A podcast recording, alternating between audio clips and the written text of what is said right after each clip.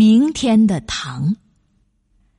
故事发生在美国洛杉矶。四十年前，美国洛杉矶有家幼儿园做了一个有趣儿的实验，老师给五十个幼儿每人发了一粒糖果。老师说，小朋友可以马上剥开糖纸把糖吃了，也可以把糖交还老师，在老师这里存放一天，等到明天来取的时候，将得到两粒糖果。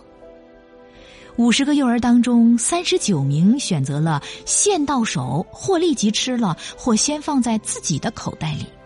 另外有十一名选择了把糖交还老师，哪怕当下馋得口水直流，也要明天的更多。四十年中，这家幼儿园对那五十个被实验的学生进行了跟踪调查，发现那些现到手的，长大以后还是以眼前利益为重。对未来缺乏理想和计划，不愿为今后的美好生活做铺垫，做一天和尚撞一天钟，混日子无作为；